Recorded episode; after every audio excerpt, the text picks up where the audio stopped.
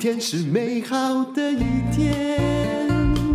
我看见。欢迎收听人生实用商学院，林医师你好，院长好，各位人生实用商学院的同学们大家好。嗯，那我们今天要来。聊的这一个话题，其实，诶，它跟经济学有的非常非常重要的关联性，应该算是经济学里面一个非常重要的理论，就是赛局理论。所以在谈这个问题之前呢，我想先请我们的院长跟我们先稍微解释一下什么是赛局。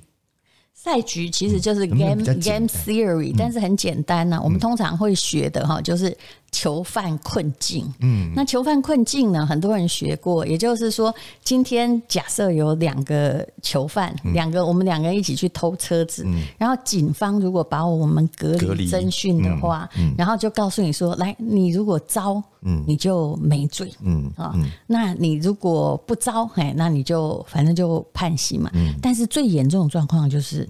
如果你不招，嗯。啊，但是对方招出你的，嗯，那你一个人就要吃掉全部的罪行，比如判五年，是。那结果用这个状况就会导入哈，就是屡试不爽啊。所谓的科学实验就是做一百次都屡试不爽，嗯嗯。好，它然后它会产生一个数学的模型，也就是这两个小偷一定都招，为什么？嗯，因为我怕我不招。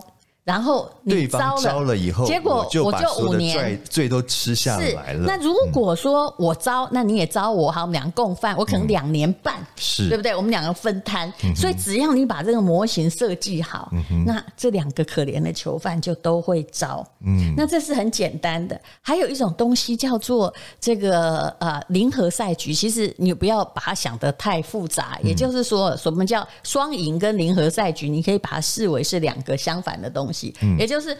零和就是说哈，我如果一你就零啦，嗯，好，你如果一我就零，嗯，也就我们两个必须在竞技场上，老虎跟那个球，老虎赢的就全拿，输的就全部都失去。对，我们两个就一定要拼到你死我活，对不对？就是呃，比如说关公对文丑，好了，两个人一定要刷刷刷刷刷，一定要杀出其中一个人，是。再见这样子，这叫零和赛局。嗯，但是现在讲的就是双赢嘛，嗯，我们两个可不可以你赢少一点啊？那我也赢少一点，嗯，但是我们共分掉这个利益，是对不对？嗯，啊，也许我们两个可以谈判，不要打啦，嗯，要不然打了对我们两个 一个人死掉了，又另外一个人可能也重伤，到底有什么意义？嗯，《三国演义》里面很多的这个状况，其实也都符合所谓的赛局嘛，对不对？是。你说刘备跟孙权为什么要和来攻打这个北方？的共聚曹操，可是他们在和的过程中，其实还是各自有各自的利益嘛。是，那你看关公为什么死掉？他就是哎、那个时候突然呃，就是。刘备远远的在汉中的时候，嗯、他是一个人在那里据守。东吴跟曹操联合起来嘛，是啊，他要干掉他。可是东吴因为他比较小，嗯，比还是比曹操小，嗯，他心里就在想了，其实他也不愿意，嗯，完全乘胜追击把刘备也干掉。为什么？嗯，因为他很了解一点。好，我们这样想，用三国来想就知道，嗯、如果今天我东吴马上干掉刘备，请问接下来我是谁的最大敌人？当然就是曹操的最大敌人。但他又比我大，是啊。所以为什么？很多人就说啊三党政治是最，嗯、你用椅子来看就比较稳定，三角的椅子是。可以站的，对不对？对，两只脚呢，还不如一只脚，是没错。所以你用这样来想，就是为什么当时就是会出现三国鼎立？其实那也是一个好像当时没有数学模型，可是那也是一个盘算的结果。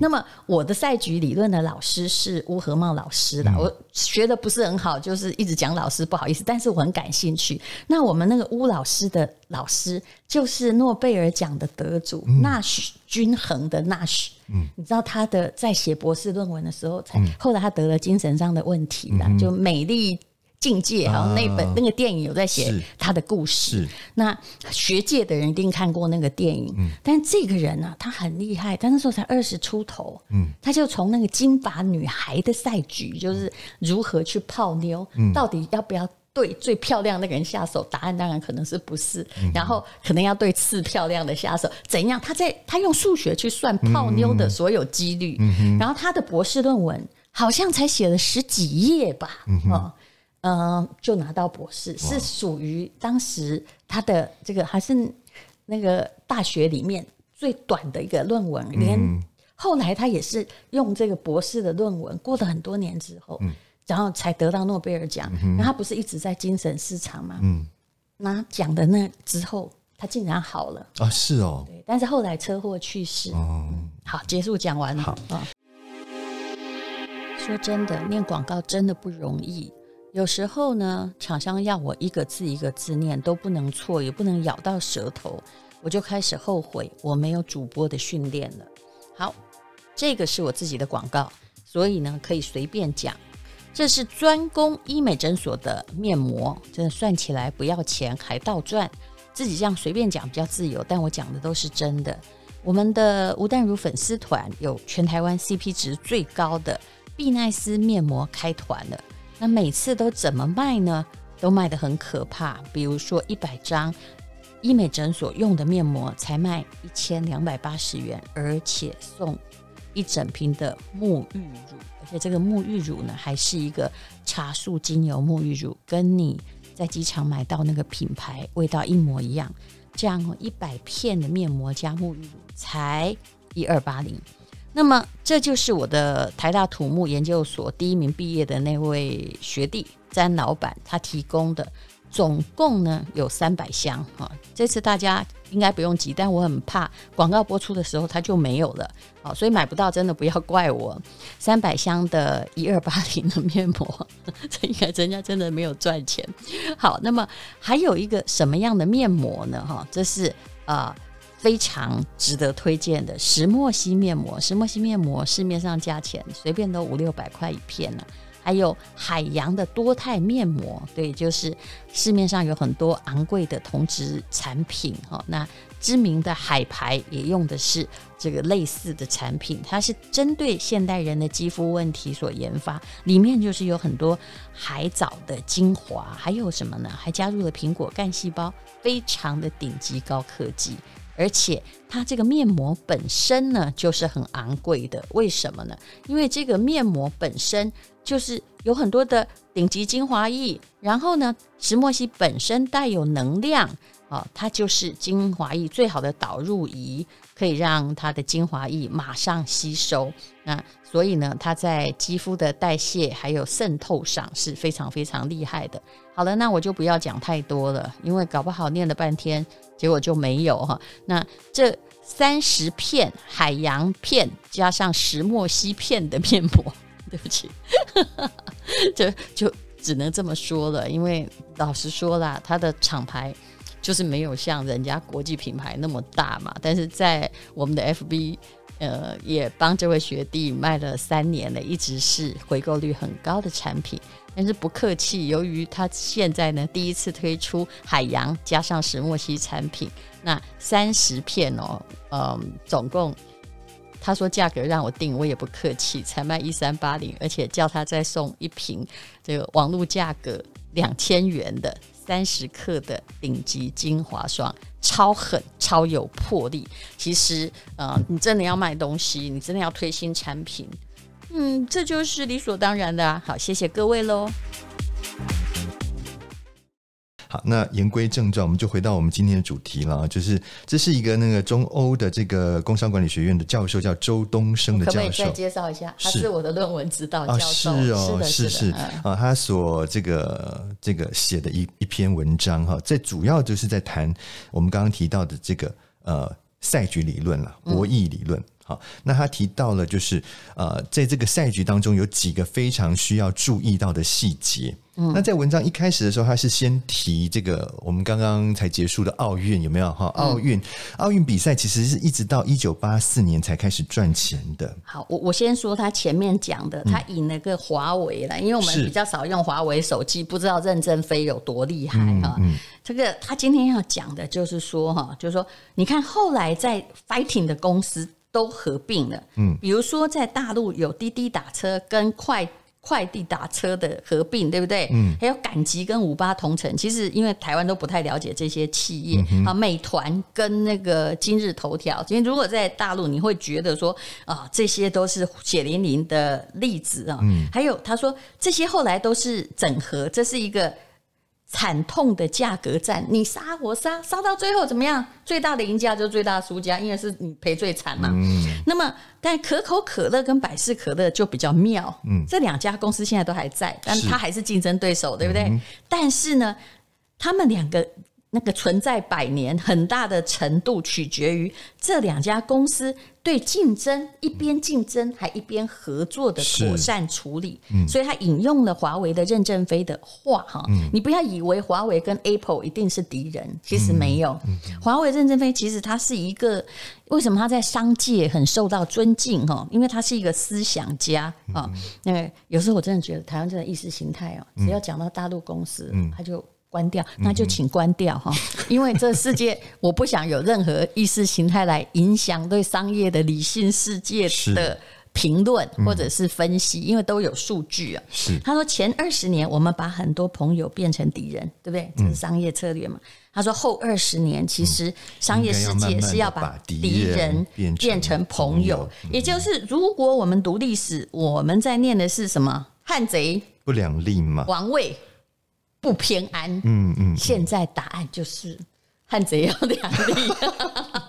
我这样讲大家就很清楚，这叫赛局。未来的赛局是合作的，就竞争又合作。然后呢，王位有时候要偏安。我问你，你把以前的战争也是这样，有没有？日本那么小，他来打打这个整个中国，请问打下来你又怎样呢？所以其实他们当时最佳策略绝非并吞，一定是什么？偏安嘛，是，可是他做了一个错误的决策，嗯、所以当时赛局如果有现在这么发达，嗯，就是如果我们要做一件事，结果不会赢，那么我们为什么要做？嗯，嗯，这叫赛局，是是。好，你讲吧。好，奥运会怎么样跟赛局有关？他是说，这个一九八四年之前的奥运基本上来讲都是赔钱的啦，嗯、一直到一九八四的这一届才开始赚钱。赚、嗯、钱的原因就是兰大，是不是？哦。洛杉矶，洛杉矶，嗯，呃的原因其实就是他们很清楚的把这个赛局理论分析，就是里面的各个需要的条件都都把它放到了这个呃奥运当中去，他们才成功的扭转了颓势。你这个如果你要讲商学院，嗯、你要从这个、我这个老师，我觉得他是一个很就正规的商学院的教授，嗯、他是会告诉你以前赔钱，对不对？嗯。那如果你要说商学院，就说那请问以前哪一哪一年赔钱，赔多少？比如说，好，他举例的就是说，奥运本来是烧钱，那多烧钱大家没概念呢、啊。嗯，嗯，所以你一定要用。假设我今天是一个文青，我才不告诉你数字。我觉得反正就很赔啊，很赔啊。嗯，嗯，没有，他就是告诉你说，一九七二年，嗯，慕尼黑的奥运会亏损了多少？六亿马克，对不对？哎，马克跟美金，对不起，我现在不太会算，你去算一下好了哈。那一九七六年，加拿大不是有蒙特娄奥运会吗？九亿、uh. 美金，好，这个。Uh. 这是美金，这样我们有概念了，嗯、对不对？奥运会变成烫手山芋，嗯、但是呢，所以洛杉矶一九八四年的时候，没有人要接了，是，所以但是他接的，他竟然赚钱了，所以后来才又变得热门了。嗯，那但是，一九八四年的洛杉矶奥运会的那个人厉害啊，嗯，这个是组织者哈，嗯，他叫尤伯罗斯啦，嗯哼，他在没有政府补贴哦，嗯，现在搞不好还有哦，嗯，有人补贴的很多，比如东京就补贴很多，又不想增加。纳税人负担，然后他们也规定不能发行彩票，不然我觉得彩票让你赌一定赚钱，对，是不是做庄家嘛？是。然后呢，他们是通过了那时候才开始出售电视转播权，嗯，还有引入赞助商嘛，嗯，然后等这个呃市场化开拓财源，结果来上一届一九八四上上届亏了九亿美金，九亿九千万算十亿好不好？你知道这位一九八四年赚了。两亿多，那大家就有概念了。是，也就是我可以不要赔钱，我赚钱呢，嗯，是不是？所以它就变成了一个大蛋糕。嗯，对。所以刚刚其实院长里面就提到了他为什么会赚钱的几个原因。第一个，他拟定了他的游戏规则嘛，就是哎，他的转播权的拍卖价呢是由收看的人数来决定的。好，这真的蛮酷的。对，可是这也是 AI，这也是 AI，当时已经进步了呀。那时候应该还八四一九八四年应该还没有，但是已经有已经可以统计到底多少人看，对对对，就是一个略估啦。对对，比如说美国的电视台嘛，对不对？三个电视台平常的收看人数也不一样啊。是是。啊，然后呢，第二个就是它增加它的参与者，可能在那个之前的话，各国的参与的这个状况没有那么踊跃，但是他在这一次这一次的奥运里面，他找了非常多的国家的。好手一起来参与，让他的这个精彩度增加。就他把它当成一个舞台，是，然后他开始有这个奥运村，这也是从他开始建设的，这样让这个高水平的运动员来，不然以前的恐怕也不知道怎样。以前可能比较好的很多，对，然后可能就觉得大家会觉得真的没有那么那么精彩嘛，对不对？对，还有刚刚那个也要告诉大家钱呢、啊，嗯、你看光改变规则，嗯、然后转播权就多了二点八亿美金，所以那时候大众传播就传统媒体的力量正在很昌盛的时候，是是是，嗯，然后再来就是。创造参与者的价值，就是它吸引很多的这个赞助商进来，而且呢，他还要求说每一种类别的这个赞助商只能有一个，让你有独家的那种荣耀感。嗯、这样的话呢，才能够创造出这一个参与者的价值。好，但是独家的答案是什么？嗯，独家是不可能收你太便宜啊。对啊，对啊，对不对？嗯、就是四百万美金，嗯、是对不对？嗯、然后呢，它限制参与者，反而造成了。很多大佬会觉得，比如说可口可乐跟百事可乐，是。可口可乐可以让百事可乐拿走吗？嗯，不可能，不行嘛。你是 number two，我是第一名，对对。所以你出四百是吧？我就竞标啊，嗯，那我就出一千，嗯，有办法盖我，盖我就再盖你，是，他是这样玩的，嗯，独家的反而赚到钱，嗯。啊，所以呢，就是你看，他就是用这一套理论呢，让他的这个奥运终于翻身。那这篇文章其实就是把这三种不同的东西分别呢拿来做一个这个介绍跟说明了。第一个就是认清游戏规则，嗯，好，在认清游戏规则里面，他有提到就是说，你这个一个公司或者是一个赛局里面，你一定要分权，你不可以专权，不可以是球员又是裁判。好，比如说，嗯，一家公司。啊，你可能有这个所谓的高层的这个管理人员嘛，好，然后有什么有一些什么股东啊这些东西，董事这些存在。如果说他跟一般的股民相提并论之下呢，你会发觉这些人他得到的资讯一定是最快的，所以他如果要操纵股价，他其实是很容易。那这个游戏规则就不公平了。其实我们政府很多机构是球员兼裁判，是啊，你自己当医生应该也知道我在讲什么，是啊，那也就是说，我可以宣布法令，然后哎，处罚者又是我，是没错，对家是取得所有的，就是就是说，你跟一个人打球，然后他。对你裁判又是他对的，你应该都不会赢吧？是。但是我的老师说的很好，他说市场中其实这每一个人都要检讨，尤其是我们的公公家机关，如果存在不合理的规则，或者是规则执行不到位或信息不对称，就我明明知道，我知道三雷板在哪里，你不知道，那么这个市场。不但不能够优胜劣败，嗯，就是不会把精英生存，而是会导致劣币驱逐良币，就剩下的合你规则的，嗯，都是你自己人，是，还有都是阿达，嗯嗯嗯嗯，好，所以第一个就是认清游戏规则了，如果是游戏规。规则不明的话呢，尽量就是不要去碰触它。第二个就是引入各，大没有生意可以做，在台湾没有生意可以做。很多我真的觉得台湾蛮厉害的，像比如说很多法规真的游戏规则不明，他第二天有没有？比如说，其实我都觉得做保养品、维他命什么都很辛苦。第二天他他一直规定你不行不行的事情是越来越多，比如现在行，第二天就不行。比如说呃，酒后不开车，开车不喝酒，本来只要一条，后来变两条。后来变三条，是那万一你那时候刚好是在两条的时候，你把广告贴出去的，他第二天规定三条，那么你就死了嘛。是，所以这就其实这是一个非常呃，就是所以难怪哈，我有时候觉得就是说，你知道，后来我看到历史上我在研究经济史嘛，嗯、就不管哈，就。越少税，不太管人民在搞什么的，嗯、反而是民生比较富庶的朝代。嗯嗯、管太多的一定死。就宋朝的税比唐朝多十倍，你相信吗？嗯、难怪他弱嘛。对对，好好再来引入各种参与者，好，就是把饼做大的意思啦。嗯，好，就像刚刚我们讲那个奥运有没有？你就让各国的这个精英好手尽量的广邀他们来参加嘛，嗯、让这个。这个赛局更加的这个精彩嘛？那它里面有提到，就是说所有的这个参与者呢，应该要建立一个共同的价值网。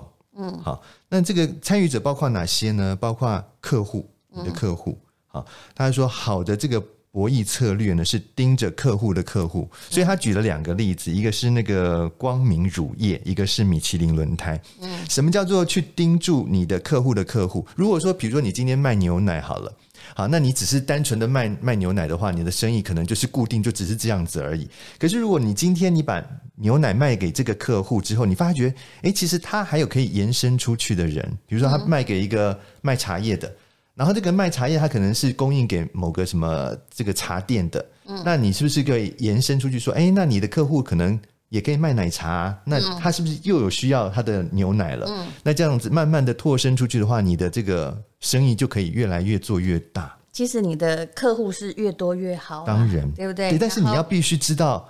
怎么样去找寻新的客户？就是建立价值网，是那个网络啊、嗯，就是其实这用人来解释也很快了、嗯。我是不是朋友越多越容易办事？比如说今天突然我半夜牙痛了，嗯、我跟他说林鹏平，你一定要救我哦、嗯，或我的小孩牙痛，你救不救？你非救不可嘛？嗯、是，这就是。公司哦，不要把每一个都当成敌人，人也不要，就是你要有共同价值网，因为我们是共存共荣的。嗯，对。然后你今天要要求我什么，我也不能说，哎呀，不好意思哈，没有钱我不办，不可能嘛。嗯嗯，这叫价值网，就是我们是一起共同朝向光明的未来的。是。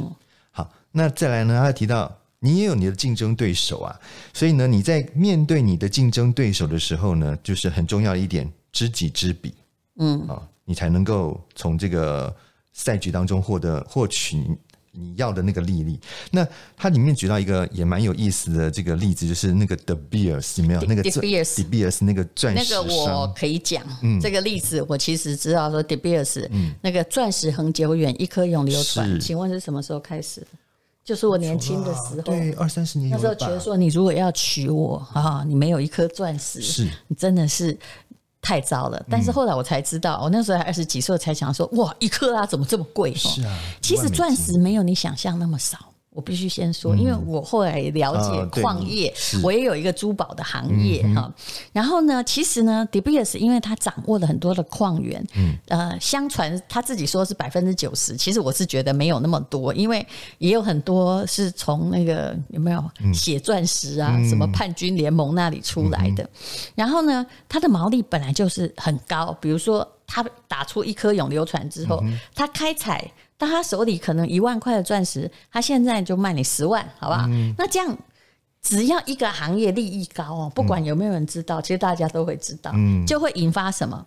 大家都去采钻石要来卖，对不对？因为你把它炒起来了，嗯、就好像你知道为什么大家做网红？因为你发现已经有几个人赚很多，是为什么你要做 podcast？你其实大部分人没有看自己的实力，也看到前面那几个赚很多。我说的都不是我哈，我们还可以生活就好了。但是呢，天然的这个矿呢，其实就是说开采很麻烦，对不对？后来他现在讲的是说，他当然不能把一起开采的叛军都干掉 Beers 也没那个实力。你知道后来有人就发明了人造钻石，这个就是很可怕的，尤其是你知道细股的风险投资者。是 De Beers 的最大敌人，他们呢就在想办法在高温里面合成了人工的钻石，嗯，长得一般人当时没办法辨别，肉眼辨别不出来的啦，比例卡碎对吧？来带连包裹体现都没。然后呢，哎，糟糕了，它更加时尚，而且怎样？便宜啊！你有血钻石哦，很你很可能收购到那些断有没有叛军啊、狮子山啊啊断手断脚的工人啊，反正你可能。你的来源是很残酷的，是是，但是哎、欸，人家是就跟你用动物皮革，人家说是树的皮革合成的，嗯嗯、但是英国的王妃哦就开始用了，明星也开始用人工钻石，就流行了。嗯、那来了，那你怎么办？对不对？啊、好，其实 De Beers 是蛮漂亮的，嗯、面对竞争哦，他一开始是消极的，嗯，他研发了一个设备，你看，你知道那个 BB 是他研发的吗？嗯、就是。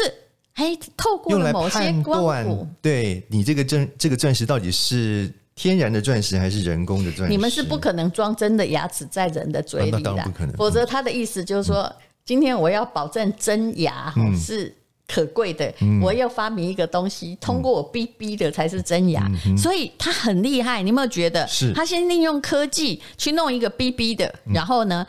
测验钻石是天然的，嗯、但是效果刚开始没有很好。嗯，现在那一支哈，其实比较便宜，嗯、但是消费者不可能买一个设备是啊，回家专门检测钻石啊。然后后来 De Beers 蛮妙的，来，我来考你，嗯，他就。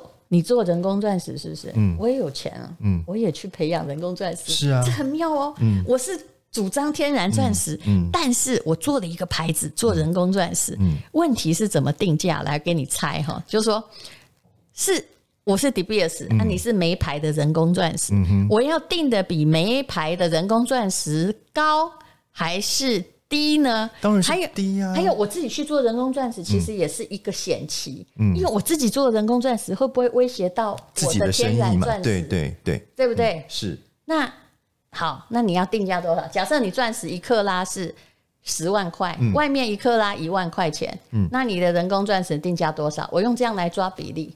一万，外面的一万块啊，那我一定比他低啊，我可能就可能就八六千块钱。你好聪明哦。很多人都猜比他高，因为我是 De Beers。比他高怎么会有竞争力啊？你看他是怎样？他就是他是卖一颗赔一颗的在做人工钻。嗯、假设外面的成本是六千块，因为做人工钻石也还是要钱嘛。当然。嗯、然后他卖一万，对不对？嗯嗯。那可是我怎么怎么玩？嗯。